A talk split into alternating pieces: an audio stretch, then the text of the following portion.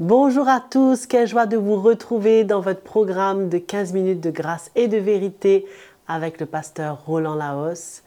Encore une fois, nous allons vous bénir avec un chant qui certainement vous racontera les bontés de l'Éternel.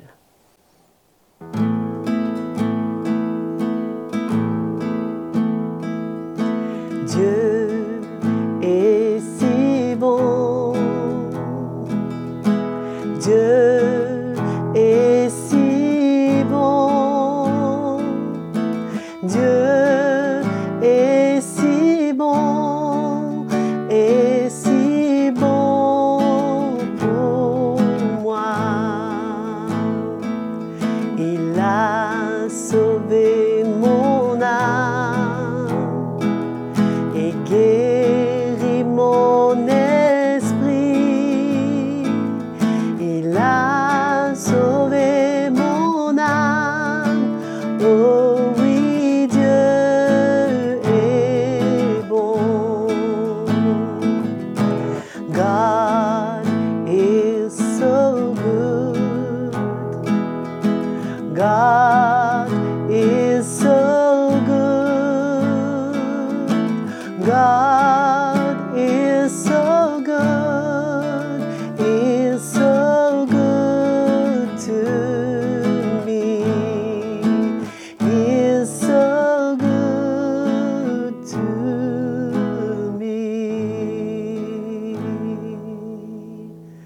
Merveilleux chant.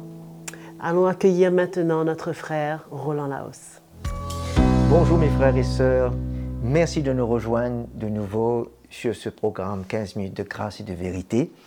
C'est une grâce vraiment de louer le Seigneur chaque jour.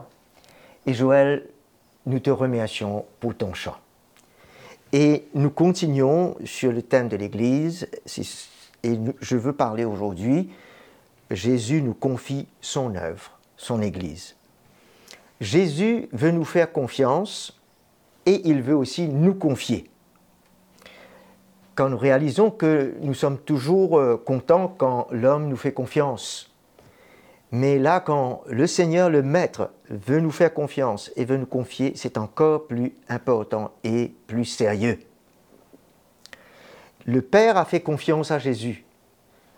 Au baptême, il dit, Celui-ci est mon Fils bien-aimé en qui j'ai mis toute ma confiance. Et nous voyons comment Jésus a été jusqu'à la fin pour accomplir la volonté du Père, jusqu'à la mort et la mort de la croix. Nous nous posons une question ce matin. Jusqu'où Jésus pourra nous faire confiance et ainsi nous confier la construction de son Église? Lisons dans Matthieu chapitre 25. Nous connaissons tous la parabole des talents. Dans le verset 14, il en sera comme d'un homme qui, en partant pour un voyage, appela ses serviteurs et leur confia ses biens. C'est comme cela que le Seigneur a fait avec nous, dans l'Église. Il nous a confié son œuvre en tant que serviteur du Très-Haut. Verset 15, il donna cinq talents à l'un, deux et deux à l'autre, et un au troisième, à chacun selon sa capacité, il partit en voyage. Nous avions vu dans le message précédent, euh, quand nous avions parlé sur la coordination du corps, nous avons vu comment chacun reçoit selon une capacité, hein, selon euh, un degré de sagesse, de révélation, de force pour, pour, pour, pour opérer et pour transmettre l'évangile. Alors chacun est donné un niveau. Mais le point là-dedans, ce n'est pas le niveau, mais c'est l'engagement du cœur à ce que Jésus veut confier. OK? Il y a des mesures différentes, mais le même but doit être atteint à travers chaque membre du corps. Alors, au verset 16, il est dit, et c'est très important, aussitôt, un seul mot, Aussitôt, celui qui avait reçu les cinq talents s'en alla et fit, les fit valoir et gagna cinq autres.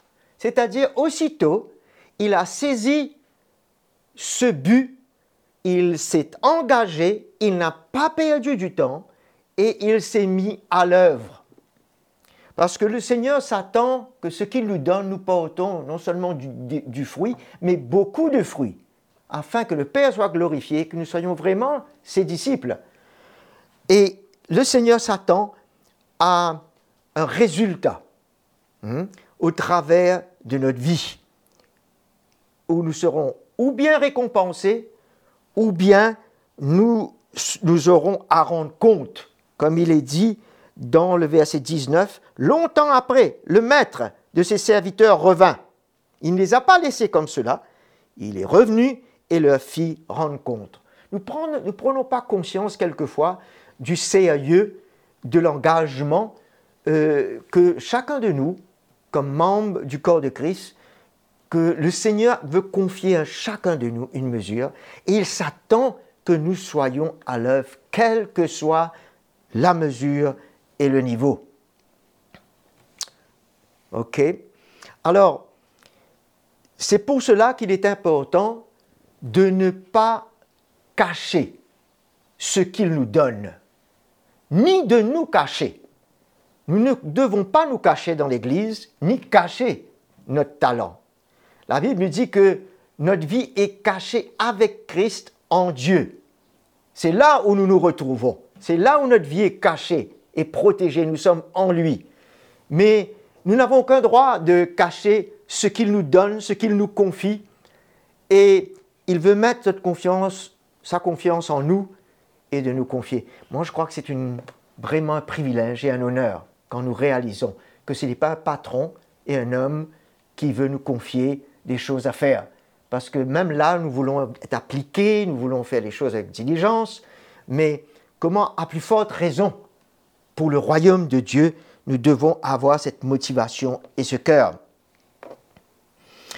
Jésus nous a préparé des œuvres d'avance, il nous dit dans Éphésiens chapitre 2 verset 10, et qu'il veut que nous les accomplissions, nous les exécutions et c'est le Saint-Esprit qui va nous conduire pour exécuter ces œuvres par la foi. Alors, ce n'est pas une œuvre que moi j'ai préparée ou que tu as préparée, mais il l'a préparée cette œuvre ou ces œuvres. Et nous devons être, faire un pas de foi et par la direction du Saint-Esprit, obéir et faire ce que le Seigneur nous demande et ce qu'il nous met à cœur. Dans Matthieu chapitre 21, nous lisons euh, dans le verset 28. Vous connaissez la parabole des deux fils. Qu'en pensez-vous? Un homme avait deux fils. Il s'adressa au premier et dit, Mon enfant, va travailler aujourd'hui dans ma vigne. Il répondit, Je ne veux pas. Ensuite il se repentit et il y alla. Il s'adressa alors au second et donna le même ordre. Celui-ci répondit, Je veux bien, Seigneur, mais il n'y alla pas. Lequel des deux a fait la volonté du Père? Je crois que la réponse est claire, vous le savez déjà. Alors, ça peut se, faire que nous avons de belles paroles, euh, de vouloir s'engager, mais au bout du compte, nous ne faisons absolument rien. Ou bien, nous voulons nous engager, mais nous avons des prétextes, suivant un désir que nous avons eu à cœur. Aucun des deux n'est mieux que l'autre. La paresse est un grand obstacle à notre engagement. Ça peut être la paresse naturelle comme la paresse spirituelle. Maintenant, si c'est les deux, alors là, c'est un gros problème. Jésus dit dans Matthieu 25, le verset 26, à ce serviteur qui avait un talent et qui n'avait pas fait fructifier ce talent, il lui dit serviteur mauvais, et dans certaines versions, vaurien, et paresseux. Je ne crois pas que nous aurions aimé entendre ça de la part du Seigneur. Comment nous devons réaliser que nous devons être euh, déterminés à l'appel du Seigneur, avoir une crainte dans notre cœur de cet appel. Et ce n'est pas l'homme qui nous a appelés, ce n'est pas un homme qui nous confie quelque chose. C'est le Fils de Dieu, c'est notre Seigneur et Sauveur. Et nous voulons que nos cœurs s'engage dans l'œuvre, frères et sœurs. Dans n'importe quoi que le Seigneur veut nous mettre à cœur, il veut se servir d'un chacun de nous.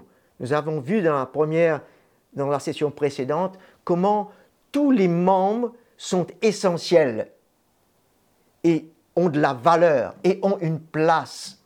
Et le Seigneur veut se servir de toi, mon frère et ma sœur. Engage-toi. Et comme il nous est dit dans Romains 12, verset 11, Ayez du zèle, Paul nous dit, et non de la paresse. Servez le Seigneur. Il faut surmonter cet obstacle. Et être déterminé. Et l'élément de la foi est important, est important pour pouvoir nous motiver et nous pousser à faire la volonté de Dieu. Alors, dans Psaume 69, verset 10, il nous dit, le psaumiste nous dit, le zèle de ta maison, c'est-à-dire l'Église, me dévore. Hmm? C'est-à-dire ne me laisse pas en place. Hmm? Je suis dévoré. Quand quelqu'un est dévoré par quelque chose, il est actif, il est à l'œuvre. Hein? Et hum, nous voyons que c'est pour l'Église. Mais aussi, il y a dans Éphésiens 6, chapitre 15, euh, qui nous dit le zèle que donne l'évangile de paix, c'est-à-dire pour les âmes, de porter l'évangile à ceux qui ne connaissent pas Jésus. Que ce soit le zèle pour la maison de Dieu, que ce soit le zèle pour l'évangile afin de parler de Jésus aux autres, les deux doivent brûler dans notre cœur à tout moment. Soyons à l'écoute du Seigneur, mes frères et sœurs, parce que Jésus veut que nous soyons co-ouvriers avec lui. Alors j'ai un dernier verset qui va parler de veiller sur l'œuvre que Dieu veut faire en nous et en même temps le servir. Luc chapitre 12.